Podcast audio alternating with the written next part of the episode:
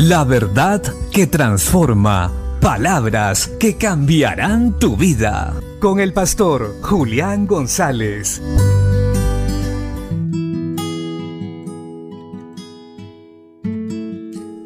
La Biblia dice en el libro de Proverbios capítulo 10, verso 11, Manantial de vida es la boca del justo, pero violencia cubrirá la boca de los impíos.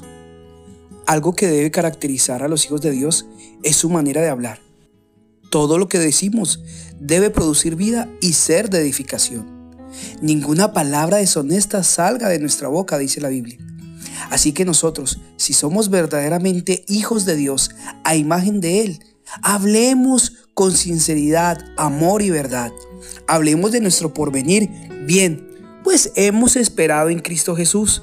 Dejemos de hablar con temor, con miedo, y empecemos a traer esperanza a los que nos rodean. Traigamos consuelo, palabras de ánimo, perdón, verdad. Seamos amables con los demás. Nuestra boca debe producir vida.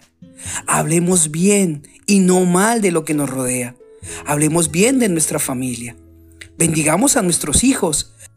Traigamos esperanza por medio de nuestras palabras a aquellos que están abatidos y tal vez en crisis.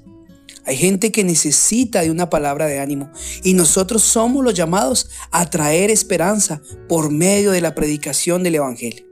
Así que de hoy en adelante, pensemos primero antes de hablar. Y si no tenemos nada que decir, mejor callemos, porque aún el necio cuando calla pasa por sabio. Bendigamos, hablemos de lo que Dios dice que es bueno y traigamos bendición en su nombre. Porque ciertamente el que habla mal produce violencia, el que responde ásperamente daña los corazones. Así que tengamos cuidado, hablemos bien, pensemos primero y luego hablemos. Bendiciones.